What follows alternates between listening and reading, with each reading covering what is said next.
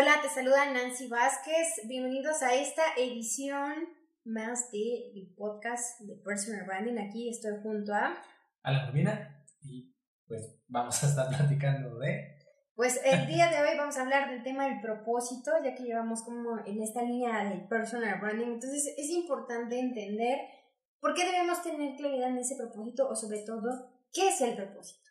Sí, definitivo que toda esta serie de, de, episodios, pues vamos, vamos llevando a una persona que quiere trabajar en la gestión de su marca personal y el propósito, podemos decir que es eh, la esencia o el centro de, pues, de la marca personal, ¿no? Dentro del, al final es lo que le da ese, ese sabor al, al lo, que está, lo que está realizando. Le da pues, lo que el nombre lo dice, le da, le da un objetivo básicamente. Sí, es, es entender el por qué estás haciendo eh, las cosas, como dice por ahí, la razón de ser y que justo eh, nos lleva al tema de la herramienta, el famoso eh, Ikigai, que es entender la razón de ser y que no solamente es es un área, sino es, es el conjunto de, varias áreas que, que, intersectan y que entonces nos llevan a identificar eh, con claridad ese propósito, que es por qué te mueves. Sí, sí, y que el, el Ikigai pues se conforma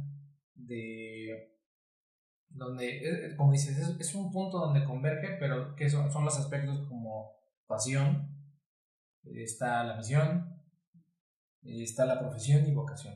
Así es. Justo, justo debemos entenderlo y, precisamente eh, leía de Andrés Pérez Ortega eh, sobre el tema de la pasión, de que a veces eh, vendemos todo este tema de busca tu pasión y demás, y, y no va solamente de ello, sino que hay otras áreas que se tienen que complementar para que realmente esto, esto tenga una razón de ser, porque si estamos trabajando sobre la pasión, a la vuelta de la esquina vamos a tener una frustración porque no estamos visualizando otros elementos que se vuelven importantes como es la profesión, como es esa vocación o la misión que están, eh, que son un conjunto que se acompaña. Claro, porque algo que te puede apasionar no necesariamente te hace bueno en ello. Por lo tanto, las preguntas clave para encontrar el propósito, pues es qué es lo que te apasiona o lo que amas hacer, pero también debe ser una pregunta de, es, pues, qué es lo que sabes hacer en lo, en lo que eres bueno, el otro es también en lo que otro te puede pagar o por lo que te pueden pagar porque eh, a lo mejor ni siquiera te gusta, no te consideras tan bueno, pero la gente eh, ve que tú lo sabes hacer y entonces están dispuestos a pagarte por ello. Sí, sí, porque también otro punto es que muchos trabajan por hobby, o sea, no reciben un retorno en ese, en ese tiempo y esfuerzo que, que demuestran día a día y que creo que ahí es donde está la mayoría de las personas muchos son buenos en lo que hacen, también eh, pues pueden demostrar cierta pasión, pero no han encontrado aquello por lo cual una persona les pagaría.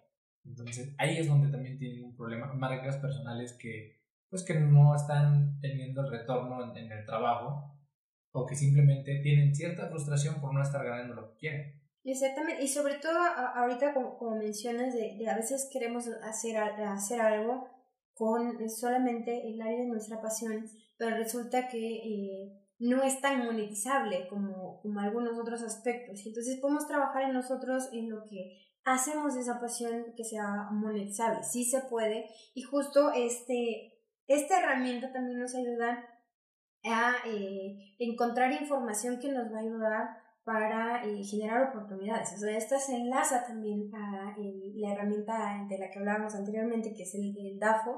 Entonces aquí también encontramos aquellas cosas con las cuales de forma personal en este punto de la pasión podemos conectar con otras personas, podemos llevarlo a, a sacarle provecho y a otras aterrizarnos y ver qué realmente podemos hacer con, con ellos. Entonces vamos diciéndole a las personas que están escuchando que para encontrar el propósito de, em, es pues, hacer esta estructura de Ikigai, donde nuevamente es el, centro de donde converge todo esto y que ahí es donde van descubriendo. ¿no? Las preguntas clave de lo que mencionábamos, de qué es lo que amas, tiene que responderla, en este caso. Sí. ¿Qué es lo que sabe hacer bien? Por lo que te pueden pagar. Por lo que te pueden pagar y que también aquello que el mundo necesita de, de nosotros, ¿no? De ti en este caso. Exactamente. Y eh, cabe la, la, bueno, es interesante mencionar aquí también que eh, no necesariamente el propósito tiene que ser eh, tu propósito para el resto de tus días hasta que ya no estés aquí. El propósito puede modificarse una vez que tú estás cumpliendo. Es como el DAFO, eh, hay muchas herramientas en esta área en donde tenemos que estar trabajándolas constantemente porque van a modificar, porque en un par de meses podemos tener una nueva pasión o descubrimos que algo más nos apasiona, porque podemos descubrir que somos buenos en algo más. Entonces esto se está actualizando constantemente, por eso también es importante volver a hacer eh, este, eh, este llenado de esta herramienta para modificarlo también según lo que nosotros estamos ya eh, creciendo, avanzando y, lo que vamos también requiriendo. Claro, y que en ocasiones también creen que el propósito es meramente profesional y hay que trabajarlo también en otras áreas. Hay que trabajar un propósito a nivel personal, o sea que es, es importante para para cualquiera, donde si, muchos, si pierdes el enfoque de lo personal, pues pueden terminar en malas relaciones o puede terminar en salud también, no, no la ideal. Sí, y, y, este, bien, bien lo mencionas, y yo ya también aquí recordé otra herramienta que normalmente se usa, que es la rueda de la vida, también nos ayuda como a identificarlo. En algunos casos pasa que hay personas que están enfocadas meramente en su propósito personal y no, no, lo, no lo alinean con el profesional.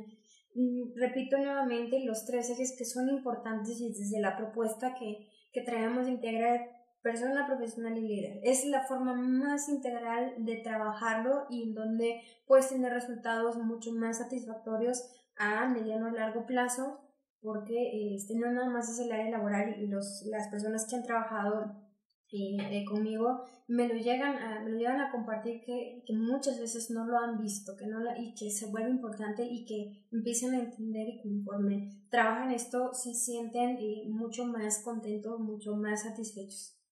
Bien, Y ahora, dentro de, yo recuerdo que en el libro de marca personal que, que escribimos junto con Guillén, con Elena, con Isaac, y tú mencionabas también que hay que trabajar el propósito en cinco dimensiones, que es el personal, el laboral, que es lo que ya estabas mencionando, o profesional, en el área también de emprender proyectos en caso de que se pueda o que se decida, que también sería algo pues que va llenando o va complementando la carrera de una persona. En la parte también de, de aprendizaje, de ser un aprendiz constantemente, porque cuando dejamos de aprender, pues eh, se estancan normalmente las cosas. Y por último, en la enseñanza, aquello que que regresamos a la sociedad a través de, de, pues de enseñar lo que nosotros sabemos hacer. Y esto mencionas que, son, que hay que trabajar el propósito en estas cinco dimensiones. Creo que esta es una gran forma de entender el propósito para que una persona pueda realmente sentirse en plenitud. Porque si lo planteas solamente, como ya lo mencionamos, en una sola de las áreas, pues normalmente tiende a haber frustración en las demás, ¿no? Como mencionas de la rueda de la vida, pues hay que estar equilibrados. Y, y sobre todo porque llega un punto en el que ya no tiene, eh, digamos, ya no tiene eh, un sentido, porque es como lo personal y puedes conseguirlo, o a lo mejor como no estás trabajando en las otras áreas, te va a ser más complicado conseguirlo. Eh, lo, lo concibo así, lo veo así, porque creo que son áreas específicas que eh, normalmente nos enfrentamos en nuestro día a día, en, en, el ámbito personal, laboral, que se van conjugando y que eh, justo lo, lo, lo, encontré, lo vi como, como, una, una buena propuesta en donde nosotros tenemos que pararnos a, analizarlo y de donde incluso nosotros podemos eh, también obtener un beneficio como la monetización. Por ejemplo, cuando enseñamos y cuando tenemos ese propósito claro, nos va a ser mucho más fácil poder tener ese beneficio de monetización o eh, en el área de aprendizaje, porque voy a tener claridad de hacia dónde me estoy dirigiendo, qué tengo que estudiar y no voy a, a, tener un contenido generalizado en donde no estoy logrando una especialización y solamente estoy aprendiendo por aprender o, como bien lo dices, ni siquiera estoy aprendiendo. Sí, y pues eso, todo esto suma a tener, yo creo que más adelante igual vamos a hablar de ello, pues de esto de monetizar y de, de tener un modelo de negocio alrededor de una de una persona independientemente a que no sea un, lo que mencionan como freelance, un profesional que trabaja en una compañía puede tener un modelo de negocio donde alrededor de, de él donde pueda generar ingresos por otras vías y justo esta parte de enseñanza es uno de los aspectos. Pues no sé si quieras comentar algo más con el tema del propósito, cerramos con, eh, pues hay que aplicarse y definir cuáles son, eh, aplicando el Ikigai y estas preguntas respondiéndolas.